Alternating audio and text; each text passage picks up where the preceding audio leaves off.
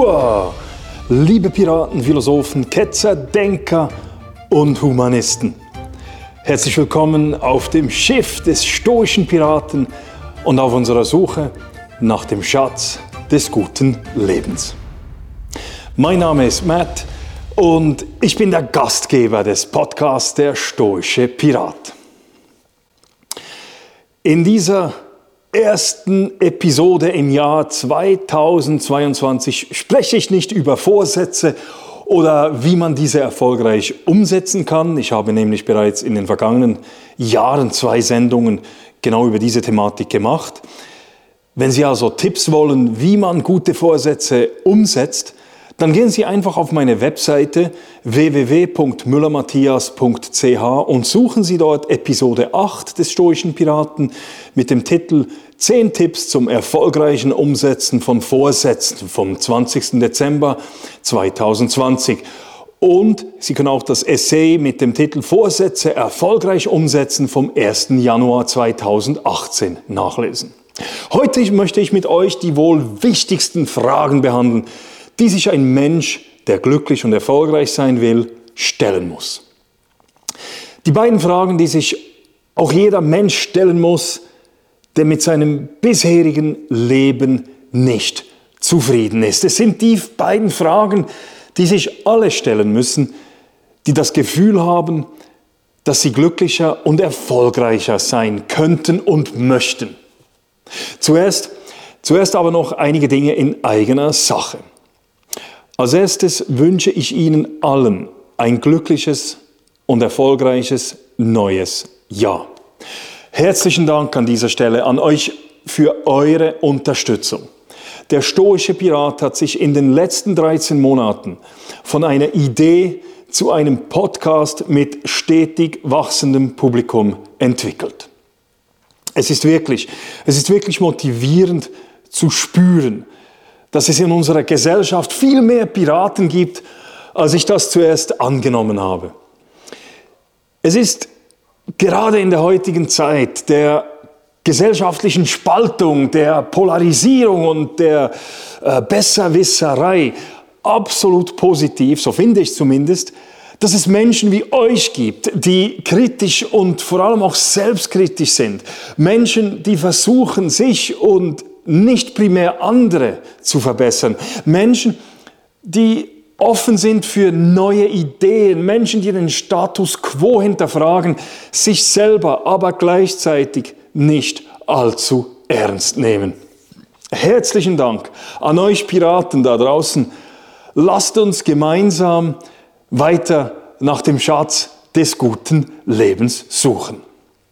Und falls ihr weitere Piraten, Ketzer, Denker, Philosophen, Humanisten oder andere Nonkonformisten in eurem Umfeld kennt, dann teilt mit ihnen den stoischen Piraten.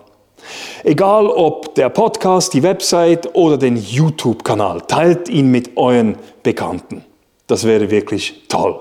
So, nun aber zum heutigen Thema, zur Grundfrage im Zusammenhang mit einem glücklichen und erfolgreichen Leben.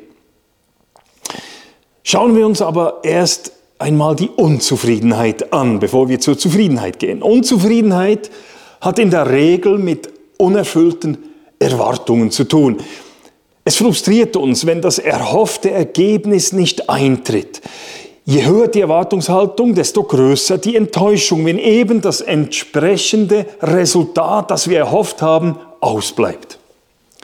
Nun gibt es zwei Strategien, um dieser Problematik zu begegnen und die Enttäuschungen so gering wie möglich zu halten. Wir können einerseits unser Erwartungsmanagement so steuern, dass wir eine möglichst geringe Erwartungshaltung haben. So wie es MJ, die Freundin von Spider-Man im neuesten Spider-Man-Film mit dem Titel No Way Home tut, wenn sie sagt, ich zitiere, wenn du Enttäuschungen erwartest, kannst du nie wirklich enttäuscht werden. Zitat Ende. Andererseits können wir durch unser Zutun versuchen, eine so hohe Wahrscheinlichkeit wie möglich für die Erreichung des angestrebten Resultates zu erhalten. welche Strategie wir anwenden, hängt in wesentlichem Maße davon ab, wie groß unser Einflussbereich ist. Es gibt Dinge, die vollumfänglich in unserer Kontrolle liegen. Auf andere Sachen hingegen haben wir keinen oder nur geringen Einfluss. Wenn ich mir zum Beispiel einen Film im Kino anschauen gehe, dann kann ich den Film nicht beeinflussen. In einem solchen Fall lohnt es sich, eine nicht allzu große Erwartungshaltung zu haben.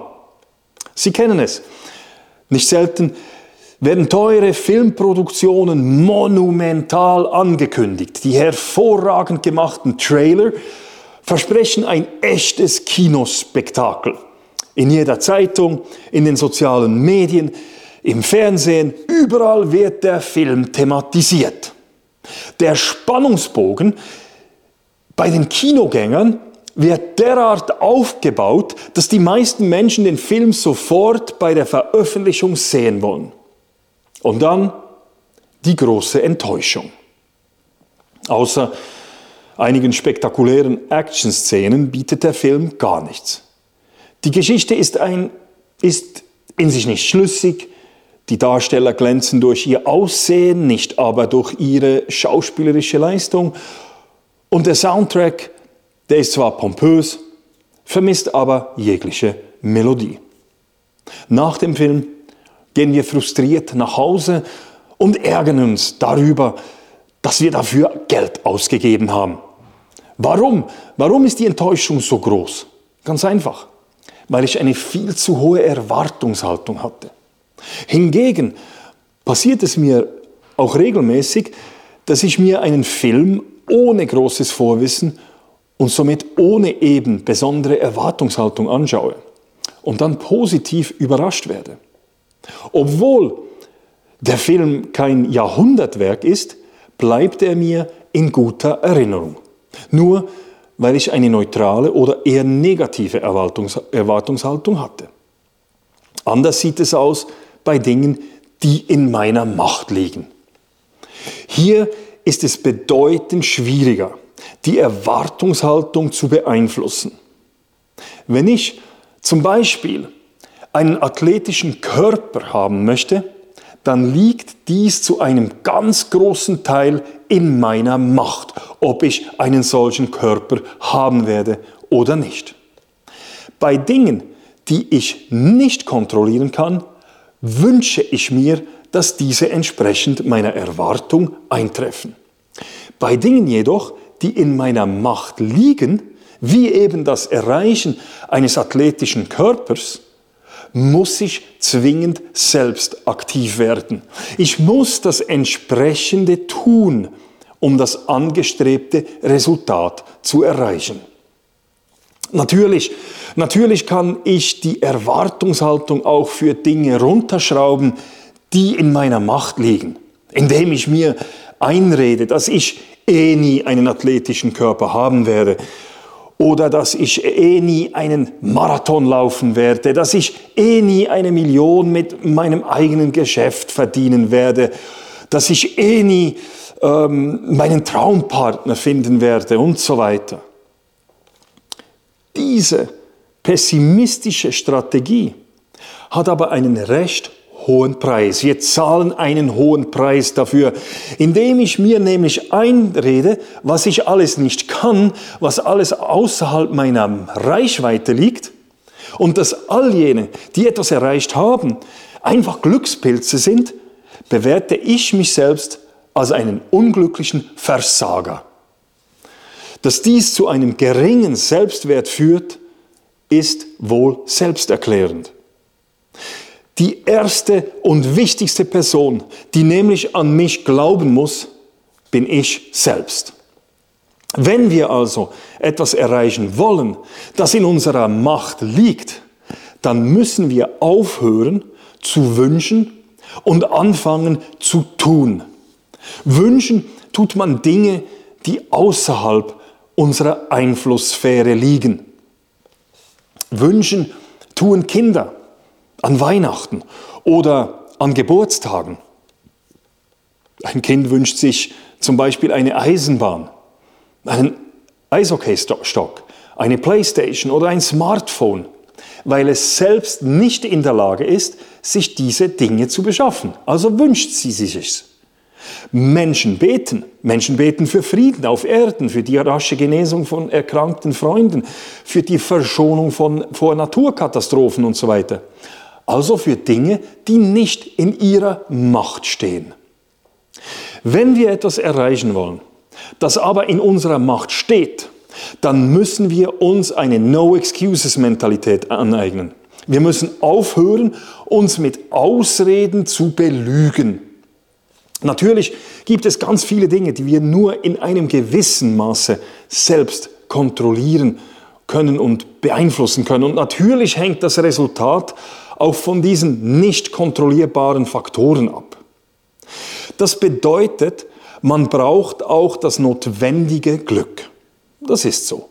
Je mehr ich aber zum Erreichen des angestrebten Zieles beitrage, desto weniger abhängig werde ich vom Zufall. Dies gesagt, muss ich mir aber immer bewusst sein, dass der Faktor Zufall eine Rolle auf meinem Weg zur Erreichung des angestrebten Ergebnisses spielt. Nehmen wir als Beispiel die Eishockey-Junioren-Weltmeisterschaft der Männer, die wegen Covid-19 vor ein paar Tagen äh, abgebrochen werden musste. Die qualifizierten Athleten hatten fast ein ganzes Leben auf diesen Moment hingearbeitet. Sie haben alles richtig gemacht und trotzdem wurde ihnen dieser Karrierehöhepunkt verwehrt. Solche unerwarteten Ereignisse können auch in unserem privaten Leben eintreffen und unsere vorläufige Zielerreichung zunichte machen oder zumindest erschweren. Wichtig ist, dass wir uns immer sagen können, dass wir alles in unserer Macht Mögliche getan haben, um die besten Voraussetzungen zu schaffen, das anvisierte Ergebnis zu erreichen. Wenn man uns fragt, was wir wollen, dann kommen uns viele Dinge in den Sinn. Wir wollen viel Geld haben, wir wollen ein athletisches Aussehen, wir wollen Karriere machen, wir wollen ein großes Haus und ein schönes Auto. Wir wollen anerkannt sein. Wir wollen beliebt sein. Wir wollen erfolgreiche Kinder, gute Ehepartner, gute Freunde haben und so weiter. In der Regel ist es aber kein echtes Wollen, sondern lediglich ein Wünschen. Bei genauerer Betrachtung merkt man nämlich, dass die meisten gar keinen besonderen Effort leisten, um das zu erreichen, was sie angeblich wollen. Es verhält sich bei vielen Erwachsenen wie bei Kindern, die an den Weihnachtsmann glauben. Man hofft, dass auf wundersame Weise das eintrifft, was man sich wünscht. Ich hatte einmal eine Diskussion mit 16- bis 19-jährigen Athleten. Ich fragte diese, was ihr Ziel für die kommende Meisterschaft sei. Unisono antworteten mir die Mannschaftssportler, dass sie dem, den Meistertitel holen möchten. Ich fragte sie dann, ob sie dies wirklich wollen oder ob sie sich das nur wünschten. Man versicherte mir, dass dies kein Wunschdenken sei, sondern das erklärte Ziel. Ich wollte nun wissen, was sie bereit seien, dafür zu tun. Man versicherte mir großmundig, dass man 100% dafür geben würde. Dann fragte ich die Spieler, ob es als Athlet besser sei, Wasser statt Alkohol oder Süßgetränke zu konsumieren. Ob es hilft, wenn man mindestens acht Stunden pro Nacht schläft? Ob es die Leistung steigert, wenn man Fastfood konsumiert? Ob es gut sei, wenn man in den Ausgang geht? Ob es hilft, wenn man Mentaltraining macht? Ob es sinnvoll sei, die Spiele zu analysieren? Und so weiter. Natürlich wusste jeder jeweils die richtige Antwort. Nun wollte ich von Ihnen wissen, ob sie tatsächlich bereit wären, auf all die Bequemlichkeiten zu verzichten und sich den Verlockungen zu verwehren und genau das zu tun, um was ihnen wichtig ist, um ihr Ziel zu erreichen. Ich wollte von ihnen wissen, wie viel Unannehmlichkeiten und Verzicht sie bereit wären, in Kauf zu nehmen, wie stark sie bereit wären, zur Erreichung des Zieles zu leiden. Wollen heißt, die notwendigen Opfer zur Erreichung des Ziels zu erbringen. Ansonsten bleibt es Wunschdenken.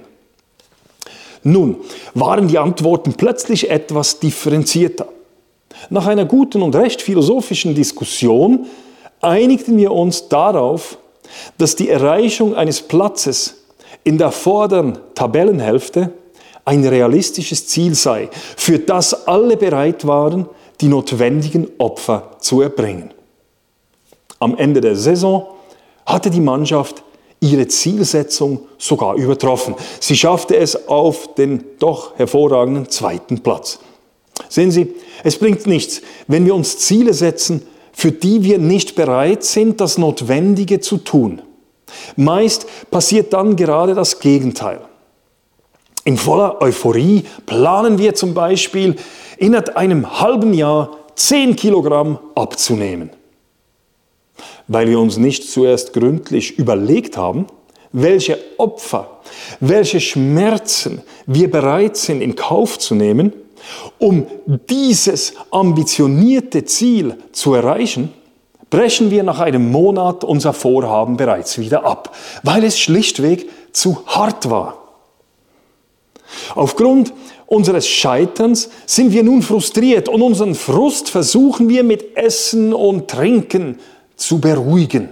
Resultat, statt 10 Kilo leichter sind wir nach sechs Monaten 5 Kilogramm schwerer. Wir müssen uns also immer zuerst überlegen, was wir wirklich wollen und wie viele Opfer wir bereit sind dafür zu erbringen. Je weniger ich ein Ziel erreichen will, desto härter erscheint mir der Weg zum Ziel. Für jemanden, der zum Beispiel gezwungen wird, einen 100 Kilometer Lauf zu absolvieren, ist dies eine unglaubliche Qual. Jemand hingegen, der unbedingt einen 100 Kilometer Lauf machen will, ist bereit, die Schmerzen und Qualen wegzustecken. Für ihn ist das Gefühl bei der Zielankunft mehr wert als die Leiden des vorangegangenen monatelangen Trainings und des Laufes selber. Muhammad Ali hat es wie folgt ausgedrückt, ich zitiere, ich hasste jede Minute des Trainings, aber ich sagte, gib nicht auf, leide jetzt und lebe den Rest deines Lebens als Champion. Zitat Ende. Er wollte ein Champion sein.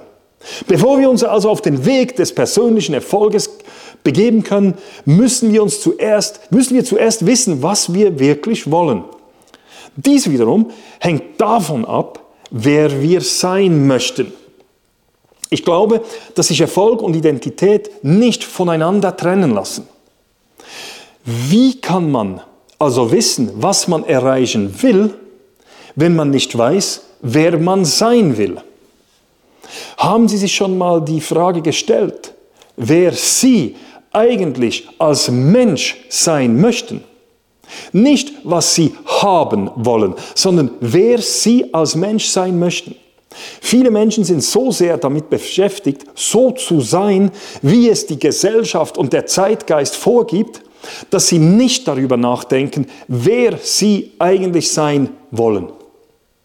Die Einschätzung darüber, wer wir sind, machen wir, indem wir versuchen, uns durch die Augen der anderen zu betrachten. Wir definieren unser Sein dadurch, wie wir glauben, in der Gesellschaft wahrgenommen zu werden. Die sozialen Medien nutzen genau dieses Phänomen, indem sie uns die Plattform bieten, uns darzustellen und gleichzeitig uns die Rückmeldungen der Betrachtenden liefern. Entsprechend den Feedbacks, den Rückmeldungen passen wir unser Verhalten, unsere Kleidung, unsere Kommentare und sogar unsere Art des Denkens an. In der Verhaltensforschung ist, das, ist der verhaltensverändernde Effekt von Belohnung und Bestrafung schon lange bekannt. Interessant ist auch die Tatsache, dass wenn man jemanden fragt, wer bist du, wir eigentlich immer eine Berufsbezeichnung als Antwort bekommen.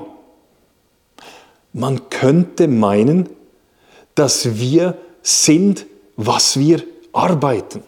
Aber wir, sind wir wirklich Bäcker, Kaufmann, Journalist oder Zahnarzt? Ist es nicht eher so, dass wir primär einmal ein Mensch sind, ein Mensch mit besonderen, uns eigenen Charakter und Persönlichkeitsmerkmalen? Wir sind doch nicht, was wir arbeiten.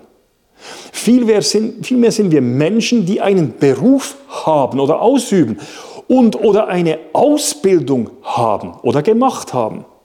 Genauso müsste man sagen, ich habe eine Million statt ich bin Millionär oder ich bin Ehemann und Vater und nicht ich habe eine Ehefrau und ich habe Kinder. Schließlich sind weder der Ehepartner noch die Kinder unser Besitztum. Damit wir definieren können, wer wir sein wollen, müssen wir uns also zuerst von dem Konzept der Definition unserer Person über das Haben, also über Besitztümer, trennen. Denn alles, was wir haben, können wir auch wieder verlieren. Was wir sein wollen, ist aber unabhängig von externen Besitztümern. Es ist genauso falsch zu meinen, dass man sich über das Haben definieren kann, wie zu glauben, dass unser Erfolg und die Akkumulation von Besitzgütern glücklich machen wird. Es ist nämlich genau umgekehrt. Wenn ich weiß, wer ich sein möchte, dann fällt mir das Leben einfacher, weil das Streben nach dem Sein zu einem Kompass wird. Mein angestrebtes Sein ist mein Norden. Wenn ich weiß, wer ich wirklich sein möchte, dann bin ich bereit, entsprechend zu handeln. Ein Leben, das auf das Erreichen des idealen Selbst, also dessen, was man sein will, ausgerichtet ist, ist auch ein zufriedenes Leben. Wenn ich weiß, wer ich als Mensch sein will, dann habe ich auch eine klare Erwartungshaltung meinen eigenen Handlungen gegenüber. Da meine Handlungen in meiner Macht liegen, kann ich mich nur enttäuschen, wenn ich mir selber untreu werde. Ich habe also eine klare Erwartungshaltung, was mein eigenes Tun anbelangt. Wenn ich zum Beispiel ein gutes Vorbild für meine Kinder sein will, dann benehme ich mich nicht rüppelhaft gegenüber der Mutter. Dann fluche ich nicht über andere Menschen. Dann besaufe ich mich nicht, lasse mich physisch und geistig nicht gehen. Ich engagiere mich für die Gesellschaft, führe einen möglichst gesunden Lebensstil und so weiter. Beantworten Sie sich also einmal die Frage, wer Sie wirklich sein wollen. Es ist klar, dass wir im Leben mehrere Rollen einnehmen. Priorisieren Sie diese unterschiedlichen Rollen. Dies ist von großer Wichtigkeit, nämlich dann, wenn die unterschiedlichen Rollen zu einem Dilemma führen. Und das tun sie ab und zu. Nehmen wir ein Beispiel. Gehen Sie zur Schulaufführung Ihres Kindes oder zur gleichzeitig stattfindenden Sitzung Ihrer Partei. Nehmen Sie den besser bezahlten Job an und die damit verbundene häufige Reisetätigkeit in Kauf und verzichten dafür auf das regelmäßige Training, um zum Beispiel an den Weltmeisterschaften teilzunehmen. Wenn Sie wissen, was, wer Sie sein wollen, dann kennen Sie auch die Antworten. Schreiben Sie am Freitagabend mindestens drei Stunden an Ihrem Roman und verzichten Sie dafür auf den Ausgang mit Freunden. Wenn Sie wissen, wer Sie sein wollen, dann fällt Ihnen der Entscheid einfach. Wenn Sie wissen, wer Sie sein wollen und wie Sie die verschiedenen Rollen priorisieren, dann fallen Ihnen die Antworten auf die, die soeben gestellten Fragen einfach. Ich möchte noch einmal betonen, dass es um das Sein geht und nicht um das Haben. Lassen Sie mich das an einem weiteren Beispiel erklären. Es heißt nicht, dass wenn ich oder Sie oder jemand zum Beispiel Philosophie studiert hat, er auch wirklich ein Philosoph ist. Es heißt nicht, wenn ich ein Offiziersprüvé habe, dass ich auch tatsächlich ein Offizier bin.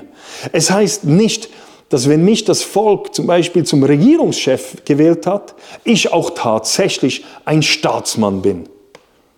Es ist auch nicht so, dass jemand, der einen Weltmeistertitel hat, auch tatsächlich ein echter Champion ist. Und es ist definitiv nicht so, dass jemand, der ein Kind hat, auch tatsächlich ein Vater oder eine Mutter ist. Eine einfache Übung, um herauszufinden, wer sie wirklich sein wollen, ist es, sich vorzustellen, was sie sich wünschen, was die Leute bei ihrer Beerdigung über sie sagen werden.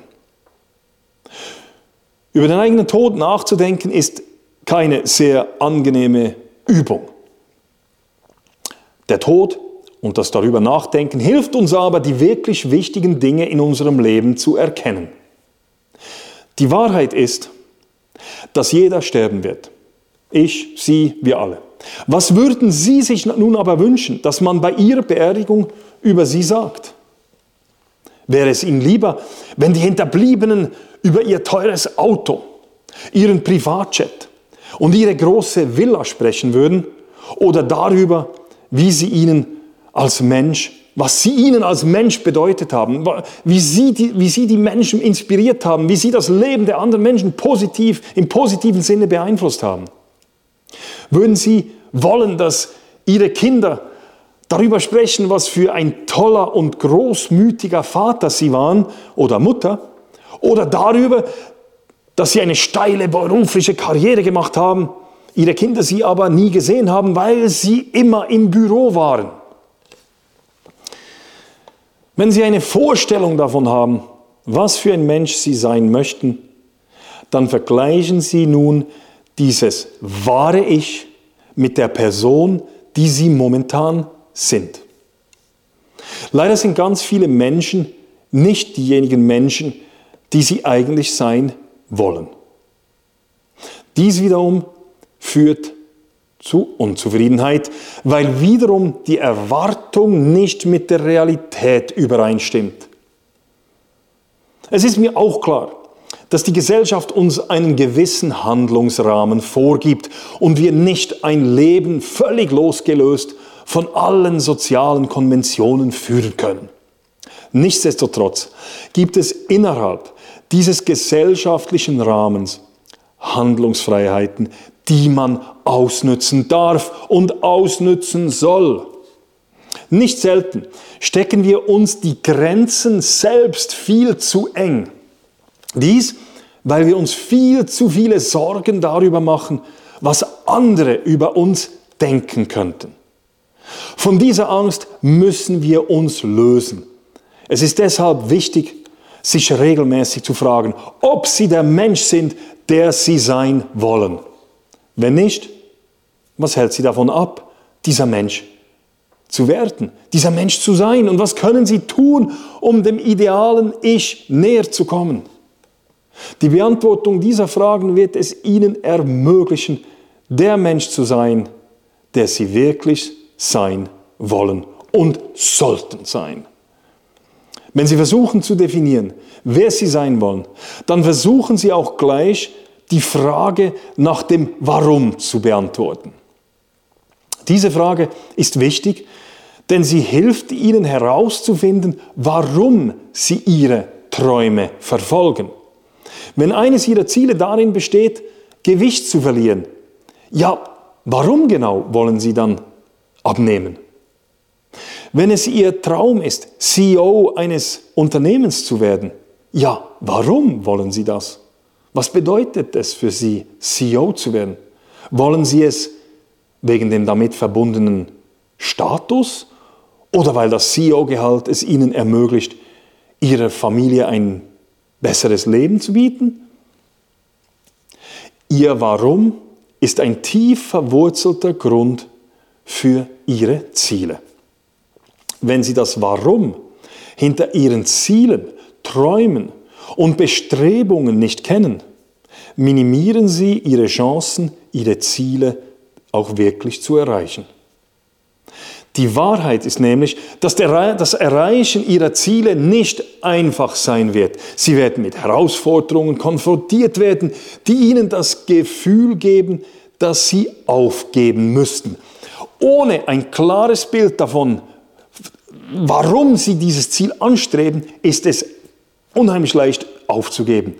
Und zwar einfach dann, wenn es schwierig wird. Ein klares Warum gibt ihnen jedoch einen Sinn und motiviert sie, alles zu tun, um ihre Ziele zu erreichen.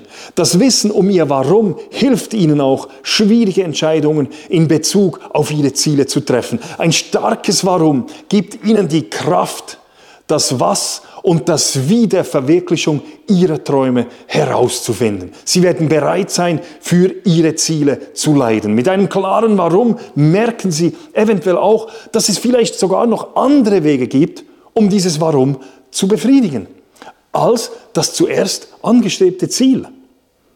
Mit einem klaren Warum eröffnen Sie sich Handlungsvarianten. Also, liebe Zuhörerinnen und Zuhörer, lösen Sie sich von der Vorstellung, sich über das Haben zu definieren und fokussieren Sie sich auf das Sein. Nehmen Sie sich die Zeit und beantworten Sie sich die Fragen, wer Sie als Mensch sein wollen und warum Sie dieser Mensch sein wollen. Wenn Sie sich diese Fragen beantwortet haben, dann werden Ihnen alle künftigen Entscheide viel leichter fallen. Und ich kann Ihnen versichern, alles wird Ihnen leichter fallen. Genau wie Nietzsche gesagt hat, ich zitiere, wer ein Warum hat, dem ist kein Wie zu schwer. Zitat Ende. So, das war's. Ich hoffe, ich konnte euch ein wenig zum Nachdenken anregen. Wenn ihr den Text nachlesen wollt, dann geht einfach auf meine Webseite www.müllermatthias.ch, Matthias mit einem T und H geschrieben. Dort findet ihr jeweils die Transkripts aller Podcast-Folgen. Wenn euch dieser Podcast wirklich gefallen hat, dann abonniert ihn doch auf Spotify, Apple Podcast, YouTube oder wo immer ihr den stoischen Piraten auch hört oder anschaut. Wenn euch der stoische Pirat wirklich gut gefällt und er euch einen Mehrwert bringt, dann könnt ihr mich auch unterstützen, indem ihr via www.buymeacoffee.com slash stoicpirate einen oder mehrere Kaffee spendet. Herzlichen Dank an all die zahlreichen Spenderinnen und Spender, die das bereits gemacht haben. Herzlichen Dank. Okay, that's it. Ich wünsche euch eine ganz tolle Woche und hoffe, dass ihr auch in Zukunft wieder mit an Bord des Schiffs des stoischen Piraten kommen werdet. Macht es gut, beste Grüße aus Kanada, bis bald.